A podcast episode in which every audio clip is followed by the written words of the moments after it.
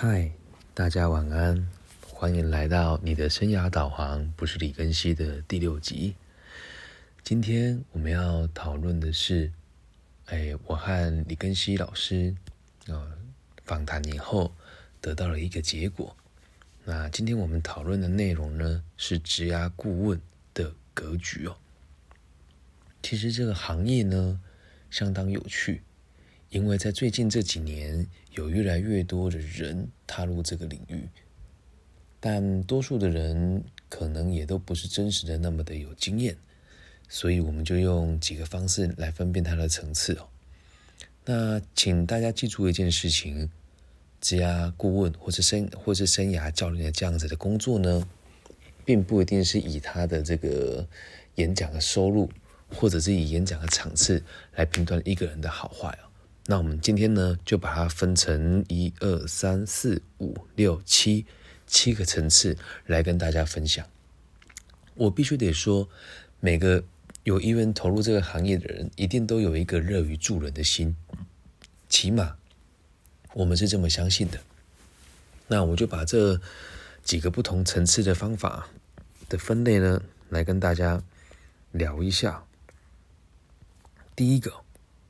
就是匿名的，在免费的咨询平，在免费的平台替人家咨询，这是最初阶的人会做的事情哦。为什么讲最初阶呢？因为他们没有办法为对方负责任，所以用匿名的方式来练习自己这样子的做法是否是可以被接受的。所以往往你被人家呃咨询了以后。人家觉得你的，哎，你咨询人家了以后，人家觉得你的东西不够好，他也找不到人家 argue，所以一开始哦都会这么做，匿名的、免费在别人的平台帮人家做咨询哦。那你可能就会跟我说，在最近这几年看到蛮多的人会去网络上打广告说，呃，我们免费咨询在什么平台上面呢？但是我们从来都不知道这些人的来龙去脉是什么。有些广告平台会跟你说：“哦，上市贵公司主管威廉，那哪一间上市贵公司？或者是餐饮业的这个八年的主厨，哪一间餐饮业？他不会说出来啊。所以匿名的免费咨询，往往数值就比较参差不齐哦。我现在重申一次哦，不是说他这样子做不好，而是这样子做的人呢，往往在这个领域都是比较没有经验的。再来哦，到了第二个层次。就开始有人会给他演讲的邀约。那刚刚我跟李根熙老师在讨论的时候，我们上网看了很多不同的这个职涯顾问或者是自称这个生涯咨询专家的人哦。嗯，我们看到了有一个蛮有名的人前辈，对我们我们会说是前辈了。他写说，现在这本人一个月目前一一个月大概有十几场的演讲。那我把我这样子的。成果跟大家分享哦，那这是处于第二个阶段，如数家珍的演讲场次哦。嗯，我们很少跟别人提到生涯规划的老师的这个课程的的个人行程哦。嗯，那我们就以李庚希来说的话，我和他认识的时间蛮长的嘛，哎，也不能讲蛮长啊，就密切观察他就这几个月哦。他的行事历我跟他一起对过一次，他一个月的演讲场次，如果真的很满很满的话，我们以时数来讲，大概可以到八十到一百个小时左右。那换算下来的话，大概就是四十到五十场。那在这样子的状况之下，就不会再有多余的时间去讲说感谢什么单位邀约，因为一整天都在授课。有时候早上两小时，下午两小时，晚上三小时，隔天又是一样的行程。如果没有请请一个人帮他做行销，那他的这个 po 文绝对是赶不出来的。所以你也可以去判断，看有些人的演讲，可能就一两场，然后照片放个一两百张，然后弄得很像很热闹一样。你要记住一件事啊，我们都不能确定那个是真的还是假的啊。还有，如果真的有效的话。那为什么还要做那么多的广告跟行销，让人家看到他呢？那为什么又要在这个不收费的状况，哎，要在收费状况之下才愿意服务你呢？这算是第二个层次哦。接下来第三个层次呢，就可能在这个领域成功的生存下来，而且挣到了钱。什么叫成功的生存下来呢？就是完全不靠其他的工作，就只单单靠生涯规划的演讲跟辅导。那这个生存的意义其实很宽广哦。为什么讲它宽广呢？有的人一个月五万块就可以过生活，有的人一个月十万块他就可以过生活。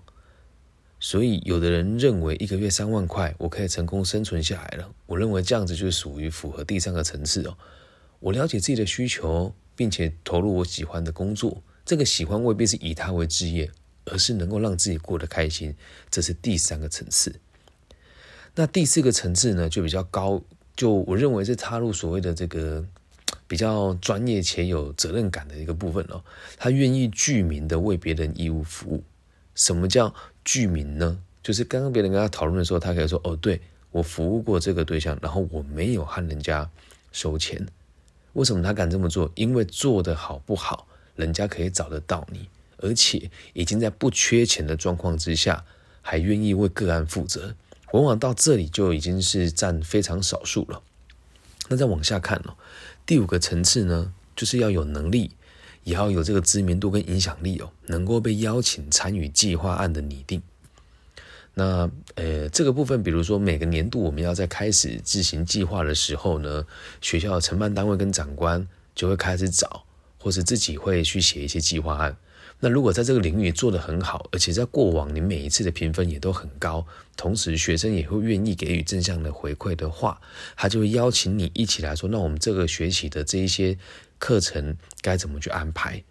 对，那在理根系的部分，他参与的拟定的计划其实还蛮多的，有东海大学、修平科技大学啊、中国医药学院，还有这个中台科大，以及过去在大陆的几间大学的这个邀约。对，这个是我们讨论之外所得到的答案。那当然，其他先进前辈的领，呃，其他先进前辈。大概如果做到这个层次，通常收入也都不会太差了。那在这里应该都算是生活品质已经有了，而且生活的品德也有。那再往下，这是最困难的地方了。第六个层次哦，就是他能够在这几年完全靠辅导跟诶，完全靠这个生涯辅导跟咨询的领域生存下来，但是他没有被这样子的收入所限制住他的发展哦。怎么说呢？在他赚钱的同时，会持续的去投资，持续的去管顾，持续的与各种企业保持良好的关系，并且找到适合的职缺，直接把他的辅导个案放到他的配合的企业里面。那这方面要做就会比较困难，这可能就要他本身不缺钱，家里条件也可以让他这么做，而且他的现金流是稳定的。他才有办法做那么多领域的学习，因为到后来哦，我们可以发现到，在生涯规划领域里面，只要超过两年的人，很多就会以此为生，而失去了去学习其他专业的能力。这一点我必须要讲几顾卡拍谁为哦，嗯，我自己本身以前也在海外担任 HR 的工作嘛，我们常常看到 HR 感觉是哦，他好像对招募很有很了解，对产业的趋势很明白，其实并没有。他们能够做的事情是，呃，人家告诉他人员缺在什么地方，然后他把人补进来。至于这个人力生产的这个配置哦，多数是生管这边会比他还要更熟悉的。那我们举一个真实的例子哦，比如说像我们往往在四大会计师事务所面试的时候，如果你一开始透过 HR 的部门他来看你的履历的筛选，我相信一般 HR 也都不了解。审计要做的东西有哪一些？可能只有初步的理解。那我们今天指的只是事务所。那如果在其他领域里面也是一样，一般的 HR 也只懂他那个领域的东西，而且也不是那么的明白。他们会很了解选训预留态的流程，还有这个招募计划案该怎么写。而对于跨领域的部分呢，可能就吃亏了那么一点点。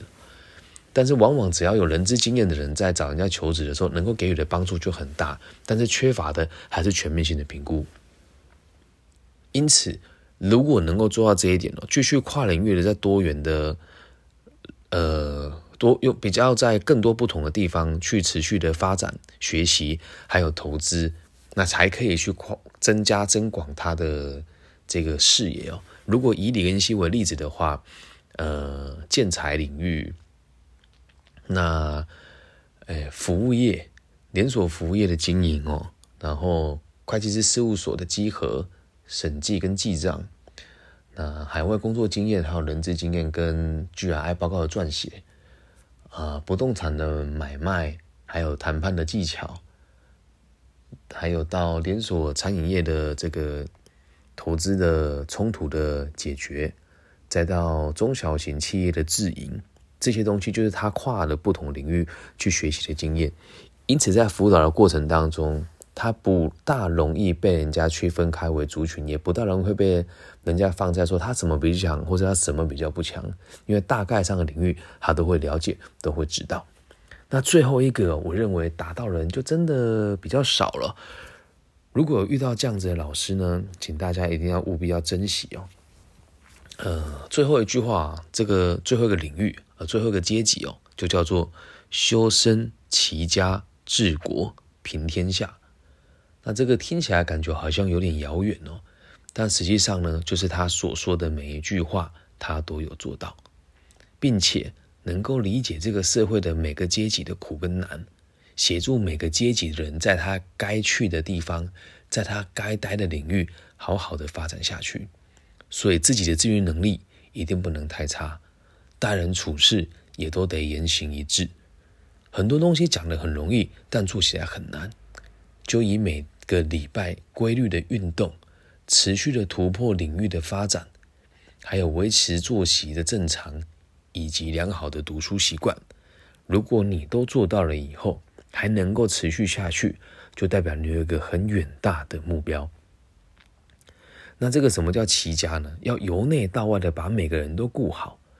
哦，我认为李根熙在这个部分做的算一部分吧，因为毕竟他的家庭状况也特别，所以他也在努力的维持一切的平衡。那至于治国跟平天下嘛，我和他聊过，他其实有他自己的。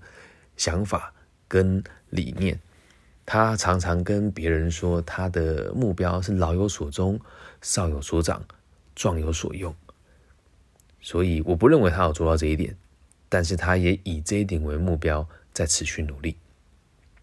因此哦，回归到今天的主题哦，如果你接下来要寻找职涯顾问的时候，能不能试着理解他大概在哪个层次里面？请大家要注意一件事哦，名气高不代表格局高，懂吗？那格局高呢，也不代表名气高，这两个地方是没有直接的关联性的。我们换个说法让你们理解哦，名气高只代表行销做得好，懂得造神，懂得操弄人心。那格局高的人呢，在这些事情他可能就不会那么在意，因此碰触到的人也不多。至于怎么判断嘛，就有机会再跟大家聊一聊。我相信，只要你静下心来观察一个人的言行举止，都可以知道他大概是个什么样子的人。那有机会我们再跟大家聊一聊，呃，跟谢老师跟我分享的这个如何判断一个人的格局的一些小细节。那以上呢，就是今天的第六集的节目。如果大家有希望听什我们谈什么不一样的话题，也可以到我们的李庚希的粉丝专业留言，我都会看到。那就祝福大家都可以过到你自己想过的生活，然后追求你想追求的梦想。大家晚安。